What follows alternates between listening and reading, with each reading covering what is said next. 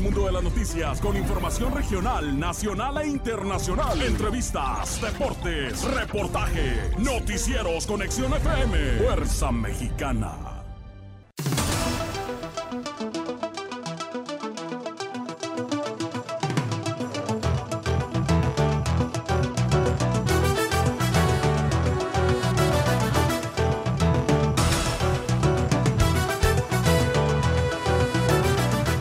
Suma Covache el Florido 20 denuncias por abuso sexual. Alumnas han presentado al menos 20 denuncias ante la Fiscalía General del Estado y suman ya 13 docentes cesados.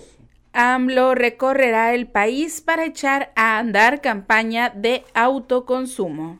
Pide la Comisión Estatal de los Derechos Humanos, ACEMEFO, autopsia de Jorge Luis. Sin inversión vemos difícil frenar migración, advierte Ebrard en Washington. El viernes 6 de mayo será día inhábil en el gobierno de Baja California. Ya se cubrieron las indemnizaciones a víctimas por colapso de la línea 12, dice Andrés Manuel López Obrador.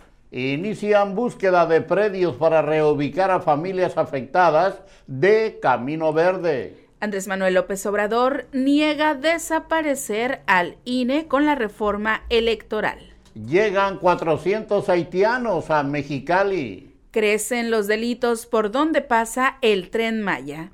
La Fiscalía General del Estado decomisa droga tras cateo y detiene a una mujer en Tijuana. Telefonistas se van a huelga por primera vez desde 1985 organizan carrera corriendo hacia la meta en Rosarito. Aboga embajador de Estados Unidos por ambiente seguro para los periodistas en México. Imponen quejas ante la Comisión Nacional de los Derechos Humanos a elementos policiales en Rosarito. México, el segundo país más violento para periodistas.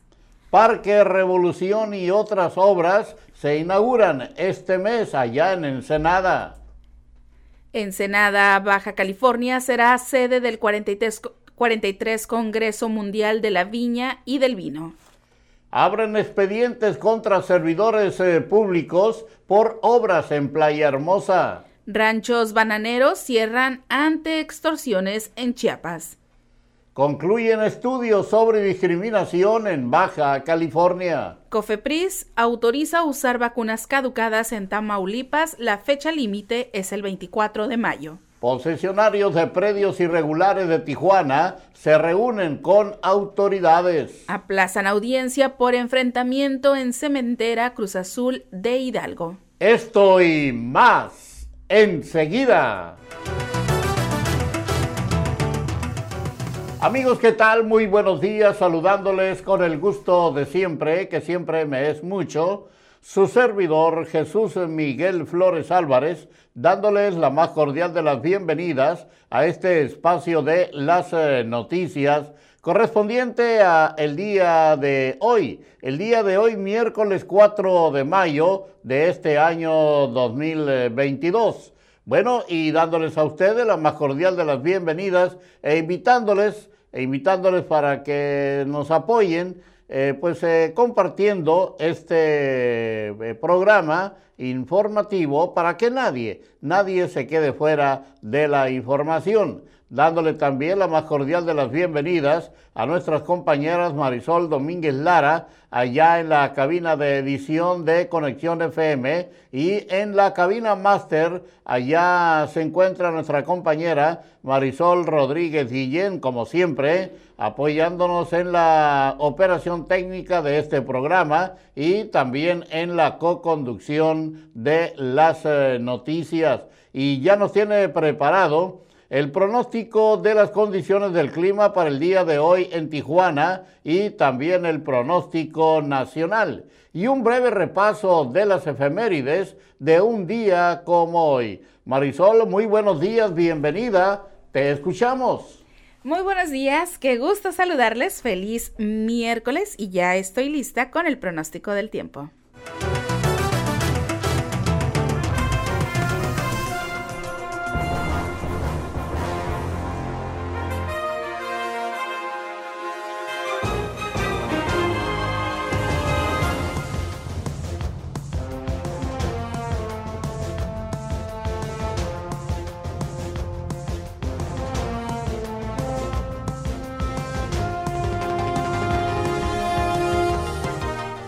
La temperatura al momento en la ciudad de Tijuana es de 15 grados centígrados. Durante esta mañana y por la tarde tendremos cielo parcialmente despejado. Se espera una temperatura máxima de 23 grados centígrados y una temperatura mínima de 12 grados centígrados. Para el día de mañana, mañana jueves, 5 de mayo, la temperatura máxima alcanzará los 24 grados centígrados y la mínima será de 12 grados centígrados. Para el próximo viernes, viernes 6 de mayo, la temperatura máxima llegará a los 23 grados centígrados y la mínima será de 12 grados centígrados. Y para el próximo sábado, sábado 7 de mayo, la temperatura máxima será de 22 grados centígrados y la mínima de 13 grados centígrados sin cambios significativos en las condiciones del tiempo para los siguientes días, pero continuaremos con mañanas y noches frescas, así que hay que cuidarnos y mantenernos al tanto del pronóstico del tiempo aquí en las noticias en la hora 9. Vámonos con el pronóstico del tiempo nacional.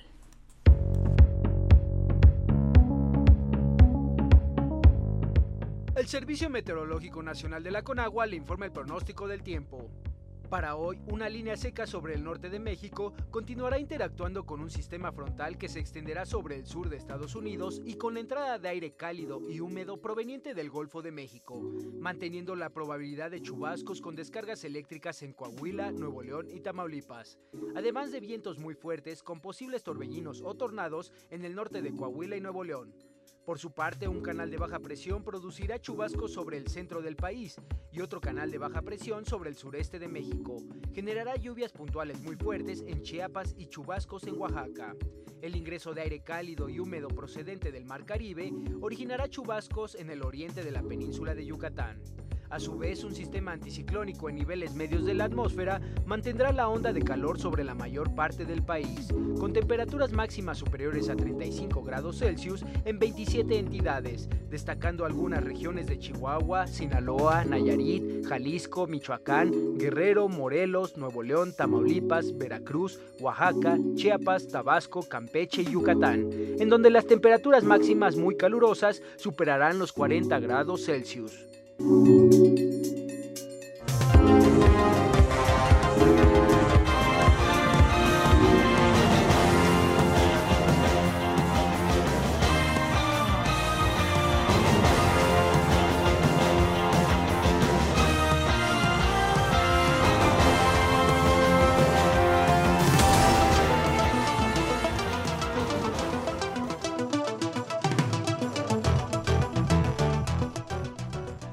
Las efemérides de un día como hoy, 4 de mayo, pero del año 1858, Benito Juárez establece el gobierno constitucional en Veracruz durante la Guerra de Tres Años o de Reforma. También un día como hoy, pero del año 1675, el rey Carlos, Carlos II, ordena la construcción del observatorio de Greenwich. Y bueno, también un día como hoy, 4 de mayo, pero del año 1996, José María Aznar asumió la primera gestión de gobierno en España. Un día como hoy, pero del año 2000, se expandió en el mundo el virus informático I Love You. Y también hoy se celebra el Día de los Star Wars. Y bueno, hoy, 4 de mayo, se celebra el Día Internacional de los Bomberos y también hoy es el Día Mundial de la Salud materna. Y hoy, hoy estamos... Bueno, vámonos a un corte comercial y regresamos aquí a las noticias con la información local y regional. Volvemos.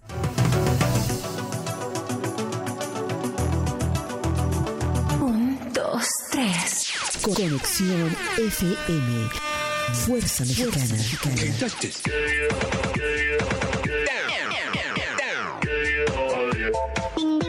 Con estudios y oficinas en Boulevard Gustavo Díaz Ordaz, 12649, local 11C, Plaza Patria, Fraccionamiento El Paraíso. Tijuana, Baja California, México, México, México, México.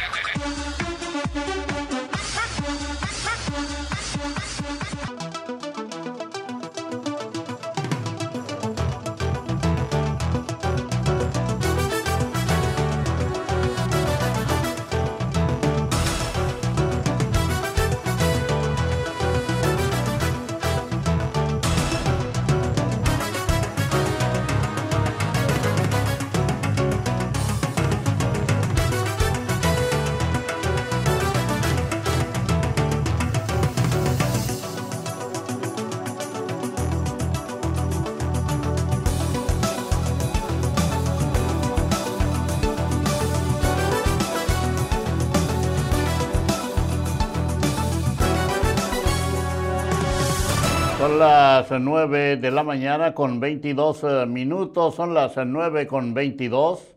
Es el tiempo de la ciudad de Tijuana, Baja California, México.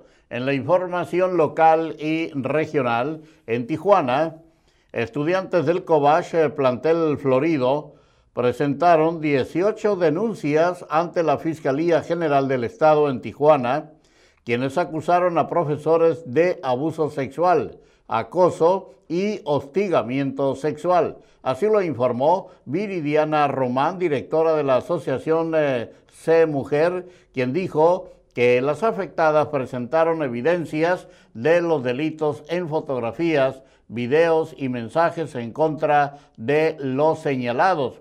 Comentó que hasta las alumnas protestaron en la fiscalía y llamaron a la comunidad a través de las redes sociales fueron atendidas por las autoridades fiscales y educativas.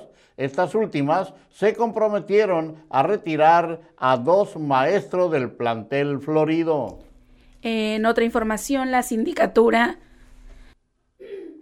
la sindicatura procuradora del ayuntamiento pidió que se le proporcione a la brevedad la información solicitada sobre el caso de la detención de Jorge Luis Cabrera quien fue encontrado muerto horas después, así como los nombres de los elementos policíacos y los procedimientos que realizaron en esos hechos. Durante una transmisión vía redes sociales, el síndico procurador Rafael Leiva Pérez informó que hasta el día martes por la tarde no sabía nada del caso de manera oficial, como si los oficiales eh, ya fueron suspendidos, solo tenía las versiones y pruebas que recibieron de los hermanos de la víctima el día lunes, así que acusa sindicatura falta de información en caso de Jorge Luis Cabrera, él murió tras ser golpeado por policías.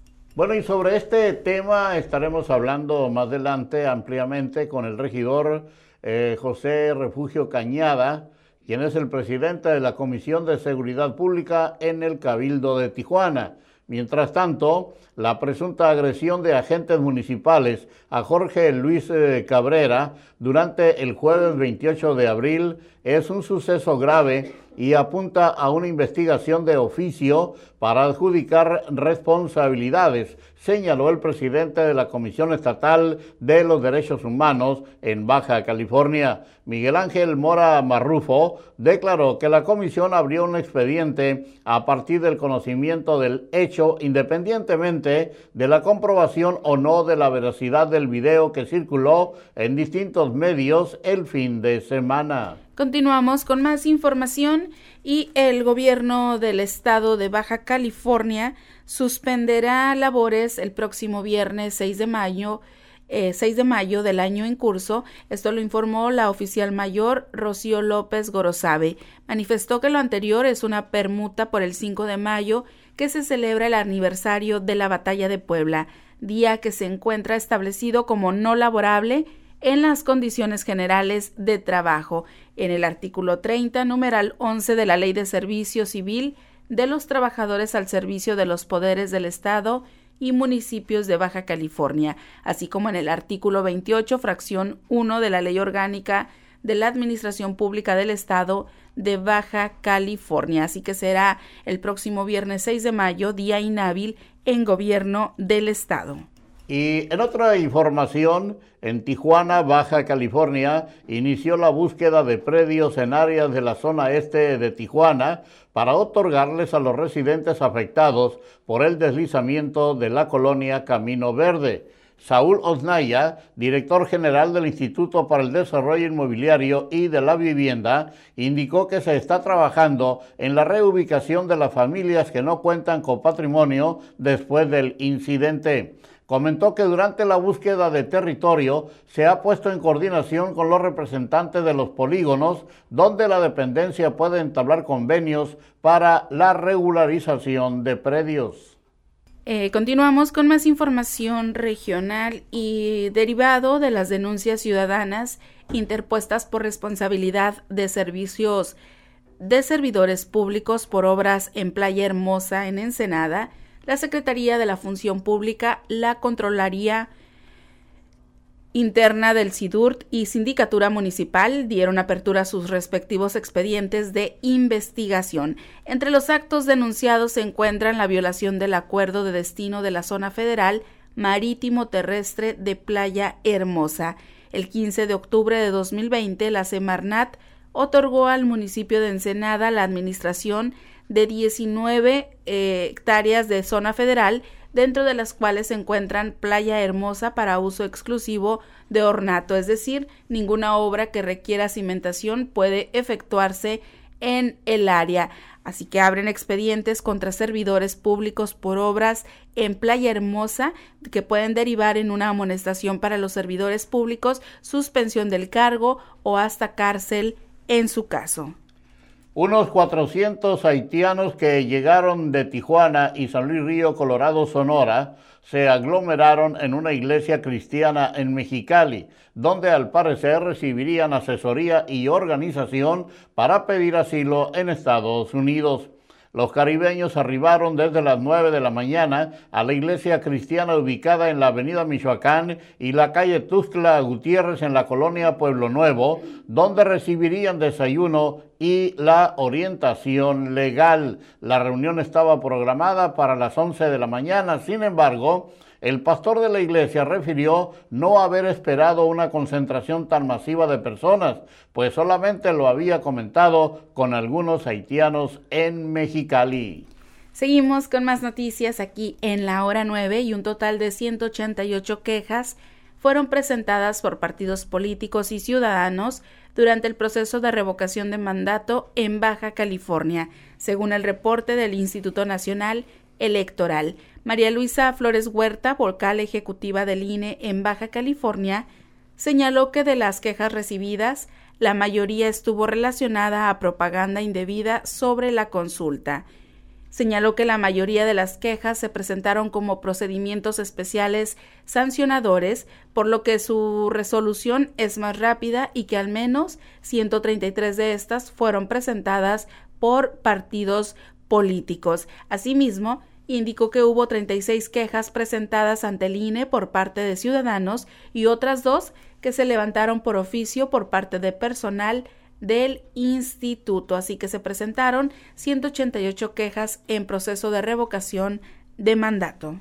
En Tijuana, la Fiscalía General del Estado, a través de las acciones de la Fiscalía Especializada en Narcomenudeo, en seguimiento a la investigación de las denuncias por este ilícito, ejecutó un cateo a un negocio de abarrotes que se presume operaba como tiendita, logrando asegurar a Rosibel N., de 39 años de edad. El día 2 de mayo, elementos de la Agencia Estatal de Investigación, con el apoyo de elementos de la Guardia Nacional como seguridad perimetral, desplegaron un operativo en el domicilio ubicado en la avenida Melchor Ocampo de la zona centro de esta ciudad. Detenciones arbitrarias y uso indebido de la fuerza son las principales causas de las denuncias en contra de policías municipales de Rosarito. Eh, que en lo que va del año suman cuatro quejas, las que se han interpuesto ante la Comisión Estatal de Derechos Humanos. Su titular, Miguel Ángel Mora, Mora Marrufo, mencionó que el año pasado fueron 10 las denuncias interpuestas ante esta instancia en contra de policías rosaritenses por las mismas causas. Dijo que la incidencia más importante que se recibe en la comisión en materia de quejas es precisamente por las intervenciones policíacas en todo el estado, pero también se debe tomar en cuenta el contexto en el que trabajan los policías y los niveles de estrés que manejan, sobre todo en territorios como este. También agregó que, por ejemplo, en Tijuana tiene un alto índice delictivo en homicidios y la presencia de violencia, es decir, los policías están en constante estrés, además se tienen que sumar las condiciones de trabajo, el equipamiento con el que elaboran y también el desconocimiento de las obligaciones constitucionales de los protocolos para el uso de la fuerza. Así que imponen quejas ante la CNDH a elementos policiales en Rosarito. Y también en Rosarito, detenciones arbitrarias y uso indebido de la fuerza son las principales causas de las denuncias en contra de policías municipales de Rosarito, que en lo que va del año suman cuatro quejas, las que se han interpuesto ante la Comisión Estatal de los Derechos Humanos. Eh, su titular, Miguel Ángel Mora Marrufo, mencionó que el año pasado fueron 10 las denuncias interpuestas ante esta instancia en contra de policías rosaritenses por las mismas causas. Dijo que la incidencia más importante que recibe en la comisión en materia de quejas es precisamente por las intervenciones policíacas en todo el estado, pero también se debe tomar en cuenta el contexto en el que trabajan los policías y los niveles de estrés que manejan, sobre todo en territorios como este. En el marco del año del vino mexicano, el alcalde Armando Ayala Robles de Ensenada viajó a la Ciudad de México para participar en la promoción del 43 Congreso Mundial de la Viña y el Vino 2022, que se llevará a cabo en Ensenada, Baja California, del 31 de octubre al 4 de noviembre, como parte de la comitiva baja californiana junto a Marina del Pilar, Ávila Olmeda, gobernadora del estado, y Hans E. Guerrero, presidente del CMB, el municipio enfatizó que este evento fortalecerá la industria vitivinicultora y el sector turístico de la región. Así que Ensenada será sede del Congreso Mundial de la Viña y el Vino 2022. Y también eh, en la Cenicienta del Pacífico, en Ensenada, Baja California, aunque se esperaba que el Parque Revolución estuviera inaugurado a mediados del mes de abril, el presidente municipal Armando Ayala Robles confirmó que ya están en los últimos detalles de la obra. Prácticamente están en los detalles finales. En el Parque Revolución están realizándose trabajos de herrería y electricidad, que son los detalles finales para que el próximo recorrido de la Sedatu ya se pueda dar por terminada la evaluación de la conclusión de la obra. Esperamos que sea en los próximos días, comentó. La Comisión Estatal de Servicios Públicos de Tijuana invita a todas las personas en contexto de vulnerabilidad económica que cuentan con un subsidio para el servicio de agua potable a efectuar el trámite de, renovación. De acuerdo a la paraestatal, el subsidio que se renueva cada año extendió su vigencia por más de dos años durante el momento más crítico de la pandemia, a fin de privilegiar eh, la salud de los grupos vulnerables, evitando que se expusieran al contagio. A partir de este 2022 se reactivó la renovación de subsidio, por lo que es importante que acudan a las recaudadoras a realizar el trámite. Para garantizar la continuidad del mismo, hasta el mes de abril se tiene un padrón de 16 mil personas físicas que cuentan con el subsidio de agua potable en las ciudades de Tijuana, y playas de Rosarito. El subsidio que otorga el organismo consiste en la exención del 100%, de agua potable siempre y cuando su consumo mensual no exceda los 15 metros cúbicos. En caso de que la persona consuma más de la cantidad establecida y hasta un máximo de 25 metros cúbicos, la exención que se aplicará será del 50% y si rebasa los 26 metros cúbicos no recibirá el subsidio por ese mes. Así que renueva CESP subsidios a personas en contexto de vulnerabilidad económica. Y personas con discapacidad, indígenas y personas de la diversidad sexual son tres de los sectores que mayor discriminación y segregación viven todos los días en Ensenada, Baja California, de acuerdo con los resultados de la consulta sobre discriminación en Baja California que realizó la Secretaría de Inclusión Social e Igualdad de Género. Luis Enrique Sánchez Peña, quien es eh, maestro en demografía por el Colegio de la Frontera Norte y actualmente es director de investigación y estrategias del sector de la CICIG, informó que la encuesta se aplicó a 413 personas del 27 de noviembre del 2021 al 18 de febrero del 2022, cumpliendo los requisitos que fueran mayores de 15 años y residentes de Baja California. De las 413 personas, 191 fueron hombres, 207 mujeres y 15 personas de la diversidad sexual. Asimismo, 56 personas se asumieron como indígenas y 22 personas tienen alguna discapacidad. Un monto de 700 mil pesos fue lo que costó al Ayuntamiento de Mexicali reparar los daños que se ocasionaron en la marcha realizada el pasado 8 de marzo, en la que se realizaron pintas en las instalaciones, se quebraron vidrios y se prendió fuego en la entrada del edificio municipal. La alcaldesa Norma Bustamante dio a conocer la cifra aproximada por los daños ocasionados en dicha marcha, organizada por distintos colectivos feministas. Ante dichos sucesos, añadió que hubo un alto riesgo de perder documentos de departamentos como tesorería, registro civil, que de ser perdidos, estos hubieran podido ser irrecuperables. La alcaldesa de Nueva Cuenta hizo un llamado a los manifestantes a optar por el diálogo y la negociación, aludiendo que estos actos no son las maneras correctas de protestar, pues se pone en riesgo un patrimonio de la ciudadanía, sin embargo, no está en contra de la causa y la exigencia de derechos por parte de los colectivos. Muy bien, y finalmente les diremos a ustedes que en Tijuana se reunieron a puerta cerrada la secretaria general de gobierno y los representantes de posesionarios de más de 50 mil familias en predios irregulares de la zona este de Tijuana, en las instalaciones del Instituto de Movilidad Sustentable. Juan de Dios Escalante Rodríguez, representante del Frente de Posesionarios de la zona este de Tijuana, dijo que tras la manifestación que provocó el bloqueo en el corredor 2000, el secretario general del gobierno del estado atenderá a los posesionarios, aunque faltando a una de sus peticiones. En la movilización pasada, el secretario Catalino Zavala dijo que iban a hacer mesas de trabajo públicas Ahora dicen que por cuestiones de espacio los medios no pueden pasar. Nosotros vamos a entrar bajo protesta porque precisamente eso era un compromiso y ya se está incumpliendo, señaló. Nos vamos a ir a una breve pausa aquí en las noticias en la hora 9 a través de Conexión FM Fuerza Mexicana. Cuando regresemos tendremos el enlace con nuestro compañero, el periodista Gerardo Díaz Valles.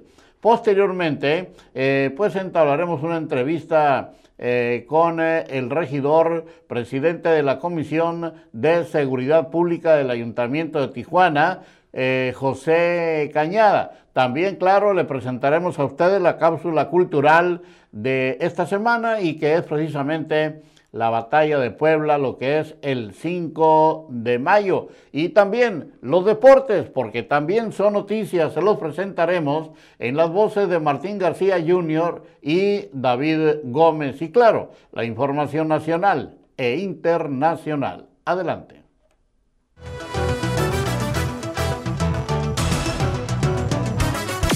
La mejor programación musical. Musical. Conexión FM. Fuerza Mexicana.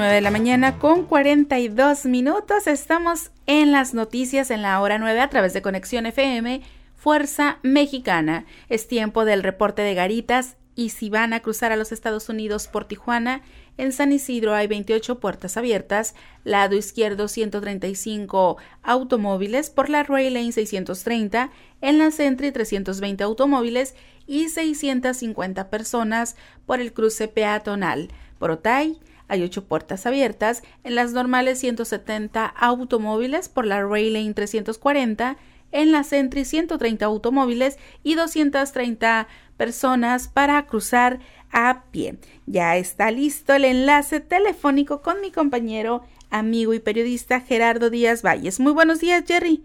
Adelante. Gracias, buenos días, Marisol. Esta mañana Jesús Miguel Flores, con el gusto de siempre, pues la joven Sinaí Judith Almazán, de 17 años de edad, que había una alerta Amber por localizarla desde el pasado 30 de abril, Día del Niño, apareció anoche, anoche 3 de mayo, eh, los agentes de la Fiscalía General del Estado adscritos a la Unidad de Investigación y Personas de Delitos de Desaparición cometidos entre particulares, pues tiene mucho trabajo últimamente gran cantidad de jóvenes, también adultos eh, desaparecidos en toda la región fronteriza y qué bien que ya desde la colonia Los Ramos, en plan libertador, se lo buscaba afanosamente a Sinaí, la joven de 17 años, está bien, sana y salva, es una buena noticia.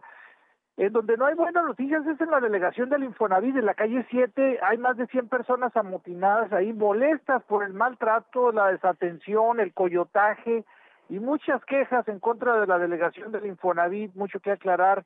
Pero en estos momentos, en la reunión del grupo Madrugadores que encabeza nuestro amigo Rosario Chayo Castillo Ceja, también le llueve en su milpita a la delegada del Seguro Social, la señora de Ciresa Gaznaga, quien dice, pues ya de Rosarito ni se acuerda, no contesta las llamadas, y la queja es de la clínica, la clínica 21, que se, ni siquiera se ha, sido inaugurada, a troche y moche, está incompleta, y pues están pidiendo el servicio de ambulancia, laboratorios, que se concluya y se se dé la atención médica porque no no puede ser que a que tiene menos población, a los derechohabientes se les sigue tratando como de segunda o de tercera, tienen que ir a Tijuana, gastan transporte, tiempo y corajes para que finalmente no estén bien atendidos y por ello se están organizando, se va a reactivar el comité pro hospital digno en playas de Rosarito y pues ahí el llamado es a la delegada Sagasnaga, hay mucho que aclarar.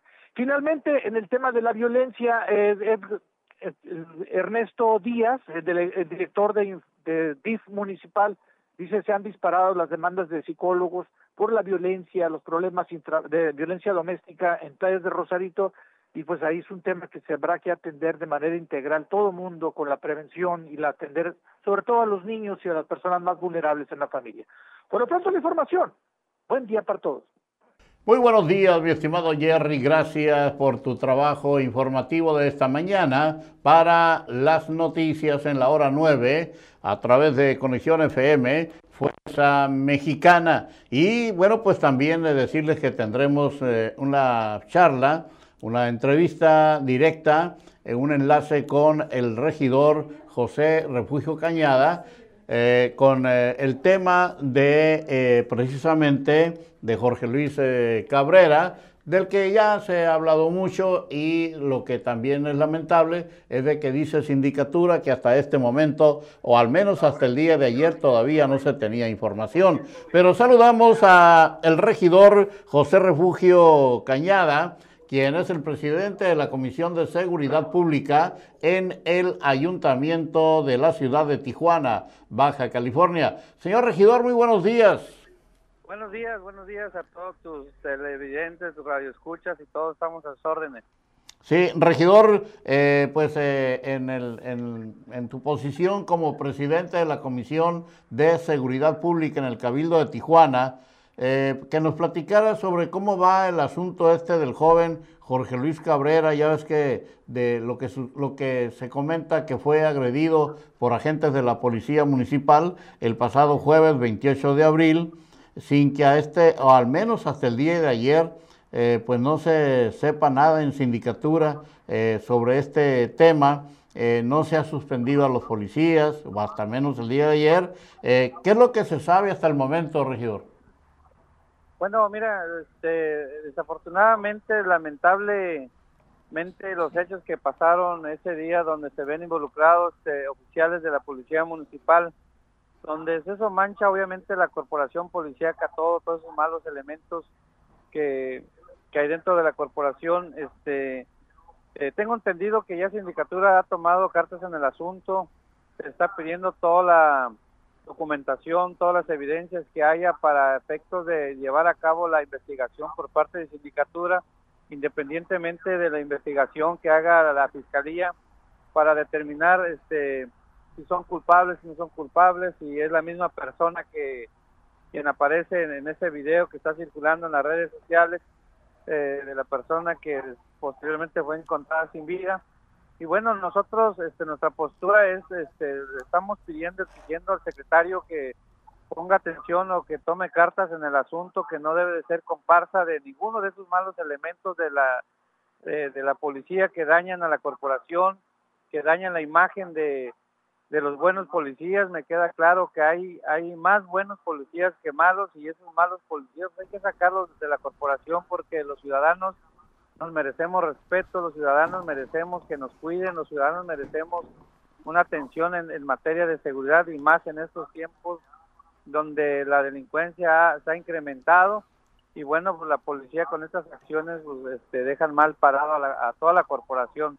Entonces, este, nosotros hemos eh, solicitado al secretario que tome cartas en el asunto, que ponga más atención en los jefes de mando de cada uno de los distritos y que se castigue quien se deba de castigar y que se llegue hasta las últimas consecuencias y que pague el que tengan que pagar, ¿no? Entonces los ciudadanos ya están cansados de tantas ah, este, atrocidades que hacen los policías y bueno, ya no vamos a permitir eh, nosotros mismos vamos a levantar la mano en defensa de los ciudadanos también. Eh, regidor, ¿y a qué se debe que ah, después de que esta investigación todavía no está tomada al 100% por la sindicatura, ¿a, qué se debe precisamente que los eh, policías, elementos involucrados, no han sido suspendidos, sino, sino que se habla de unos, creo que 15 días, ¿no?, para poderlos suspender. Sí, este, lamentablemente, vuelvo a repetir, se está, se está haciendo todas las investigaciones. De hecho, estaba platicando en unos momentos con el secretario, con, perdón, con el, con el síndico, y, me comentaba que están pidiendo toda la información, digo, para que se suspenda. Y es una, una responsabilidad del secretario, donde tiene que tomar la decisión de separarlos de, de, la corporación en lo que se hace las investigaciones. No se ha hecho, no, no sé, yo nomás lo que pido es que no sea no hay que hacer comparsas de esos malos elementos y bueno, este, porque eso mancha a toda la corporación, no nada más a, ellos, sino a toda la corporación y, y yo creo que este, hay que defender este, eh, de esos malos elementos a toda la corporación y, bueno, hacemos el llamado nuevamente a que a que se tomen cartas en el asunto por parte del secretario, por parte de sindicatura y, obviamente la fiscalía quien va a determinar si son culpables o no son culpables, si son ellos o no son ellos, ¿no? Entonces, estamos en espera, vamos a, exigir este que, se lleve a cabo una investigación seria y sobre todo que la, familia que se ha sentido agredida porque se sientan satisfechos con la impartición de justicia de nuestro estado. Sí, eh, nos mencionabas que existe la posibilidad, de acuerdo, no con esas palabras, pero sí nos decías que se está investigando para ver si el eh, agredido por los agentes policiales eh, pues es, era o no Jorge Luis Cabrera. Sí, digo, yo la, la, fiscalía finalmente va, va, a determinar si eran o no, digo, en el, video no se mira claramente si era él, digo, yo no puedo decir si era o no era. Ajá. Eh, este, yo creo que las autoridades deben determinar pero lo que sí veo es claramente cómo así está siendo tratado una persona que fue detenida en, la unidad, que fue esposada eh, y colgada desde los pies, entonces eso, eso no lo podemos permitir nosotros, no lo podemos permitir, eh, yo creo que ni el secretario lo debe de permitir, ni nadie debemos de permitir que la policía actúe de esa manera. Eh, cualquier persona cuando se detenga debe ser con respeto siempre y, y bueno, pues hay este hay un protocolo, ¿no? Para que deben de, apegar ese protocolo. Entonces, este, digo, esos malos elementos manchan a toda la corporación y eso no se va a permitir. Es un protocolo de cada ayuntamiento en Baja California o en el país tienen sus propios protocolos o hay un protocolo nacional. Bueno, este, eh, yo había propuesto un protocolo municipal para el uso de fuerza de los oficiales. El secretario me comentaba en una ocasión que se estaba trabajando con el protocolo nacional pero yo soy de la idea que Tijuana debe de contar con su propio protocolo, por no es lo mismo a nivel nacional que, Tijuana, entonces el ayuntamiento debe tener, este Tijuana debe tener su, su propio protocolo y vamos a trabajar en ese sentido y bueno, si quieran o no quieran, este ya depende de, la presidenta, se lo vamos a presentar, vamos a presentárselo a los regidores y si se aprueba, pues darle seguimiento. Yo creo que es importante y necesario, ¿no? Así es, así es, regidor. Regidor, pues te agradezco mucho tu disposición para tomar nuestra llamada. El día de hoy estarás dando alguna información en torno al, tema de, de Valle, ¿cómo se llama? ¿Camino Verde? O? Valle Verde. Valle Verde. Un tema, un tema lamentablemente que eh, después de que yo haber hecho unas declaraciones donde, no, donde estaba en contra de esos malos elementos, eh, se suscitó un, un, tema el, viernes por la noche o el sábado en la madrugada, donde fue detenida una de mis hijas. Este, a las 3 de la mañana no venía de ninguna fiesta, no venía de ningún, sino venía del trabajo, lo detienen en un vado, en un área oscura, la policía, Y cuando me habla mi hija, bueno, pues yo dije, pues ay, pídele la atención a los policías, dile que eres mi hija. Y, y sí, le pidió la atención, pero después le regresé la llamada a mi hija y me y escucho cuando cuando los oficiales una persona una oficial mujer estaba agrediendo a mi hija la estaba tratando mal y, y fue mi otra hija en, en auxilio la trataron mal la corrieron y fue cuando tomé la decisión de ir. Y sí efectivamente yo llegué no en sentido contrario, sí llegué recio, un poco molesto, pero bueno, ya eh, platicando con ellos, yo jamás les falté el respeto, jamás les dije nada, simplemente les dije que, que pues, pedía la atención y, hasta ahí nomás, pero yo yo jamás, jamás, jamás me, he conducido con, con violencia ni, ni faltando al respeto a, los oficiales. Tan así que yo digo, es una es una este, facultad que tengo de, pedir una atención y ellos estaban en, en, dársela o no dársela.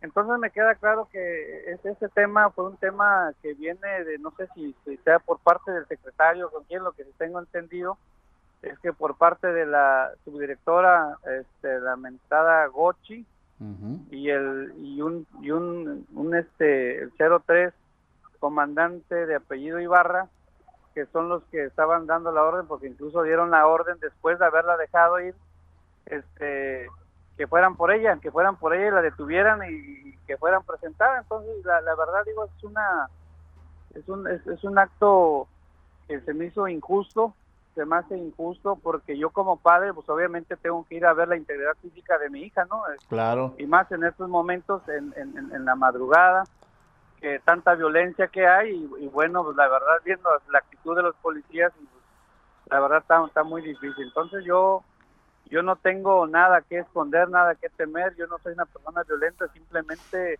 como cualquier padre va a, en auxilio de su hija y más digo, se me hace mala onda que un policía pues le falta el respeto a mi hija. Mi hija iba sola, venía de trabajar, no venía de ninguna fiesta, no venía borracha, no venía nada. Y, y, bueno, pues ahí están las consecuencias, ¿no? Y, pero bueno, vamos a seguir trabajando, eso no nos va a detener y bueno, vamos a, a seguir apoyando a la ciudadanía en general. Y estaremos atentos a ver qué finalmente qué se soluciona sobre este tema, porque se entiende que la policía debe estar para proteger a, a los ciudadanos y no precisamente para estar en contra de ellos, ¿no? Sí, pues sí, yo, yo pienso que esto lo están haciendo como una cortina de humo nomás como para tapar una, una cosa y en este caso dice contra mí, pero igual yo no tengo nada que esconder, nada que temer. Y, y, y bueno, pues es más lamentable de esa nota que, que, sale y, más triste y lamentable se me hace porque me sacan una foto donde me sacan mi vehículo con el número de placas y todo, pues eso me pone este a la vista de todo mundo, sabe cuál carro traigo y no es, no es un carro que dicen que traigo un carro último modelo ahí, no, es un carro 2011 y pero bueno, este pues a ver qué, qué, qué sale, ¿no? Yo, yo creo que estoy haciendo mi trabajo bien, hago lo que los ciudadanos me piden yo no hago lo que otras personas me dicen y, bueno, yo estoy todos los días trabajando con los ciudadanos. Regidor, estaremos al pendiente. Saludos. Saludos, gracias. Mi gracias, regidor. El regidor José Refugio Cañada, quien es el presidente de la Comisión de Seguridad Pública en el Cabildo de Tijuana, ni él ni su familia se escapan. Así es que, pues ahí tienen ustedes. Vámonos a escuchar la cápsula cultural de esta semana y el tema, el 5 de mayo.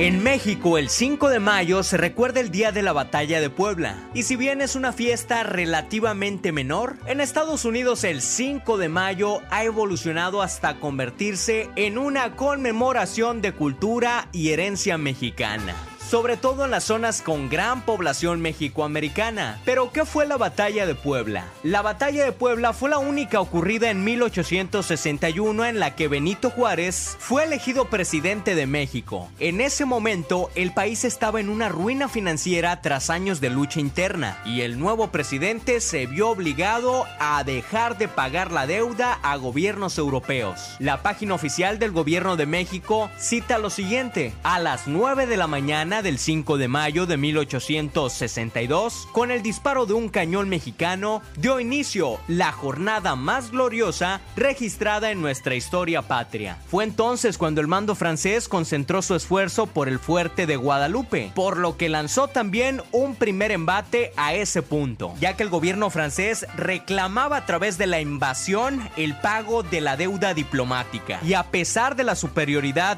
del gobierno extranjero, el ataque francés hacia el fuerte de Guadalupe fue repetido dos veces y las dos fue rechazado, provocando la retira francesa. Pero ¿por qué entonces el 5 de mayo es tan popular en Estados Unidos? En el país vecino el 5 de mayo se interpreta ampliamente como una celebración de la cultura y la herencia, especialmente en las zonas donde hay mucha población mexicoamericana. Los activistas chicanos dieron a conocer la fiesta en la década de 1960 y se identificaban con la victoria que tuvo la parte indígena mexicana con Juárez sobre el pueblo europeo. Hoy en día, algunos de los mayores festivales en Los Ángeles, Chicago, Houston y otras partes con mucha afluencia latina, ocasionalmente celebra con desfiles, fiestas, música de mariachi, bailes y folclor mexicano, entre mucha comida y tacos mexicanos. Y aunque el Día de la Independencia de México es celebrado el 16 de septiembre con el grito de Dolores, para muchos de nuestros paisanos y vecinos americanos, el 5 de mayo tiene mucho valor. Para Conexión FM Fuerza Mexicana, Daniel Gerardo. Hasta luego. Daniel, muchas gracias por tu participación en esta mañana aquí en eh, las eh, noticias. Bueno, pues eh, ya se nos ha agotado el tiempo, nos quedó pendiente la información deportiva. Viene otro programa enseguida que es precisamente miscelánea radial de todo, de todo, como en botica. Gracias, muchas gracias. Mañana Mañana tenemos una cita a las 9 de la mañana aquí en Conexión FM Fuerza Mexicana con un espacio informativo más. Gracias a nombre de todos quienes participamos en este espacio informativo. Gracias Marisol Rodríguez Guillén, allí en la cabina máster de Conexión FM. Con permiso, sígala pasando muy bien. Que Dios les bendiga a todos y a nosotros también. Hasta mañana. Muy buenos días. Hasta mañana.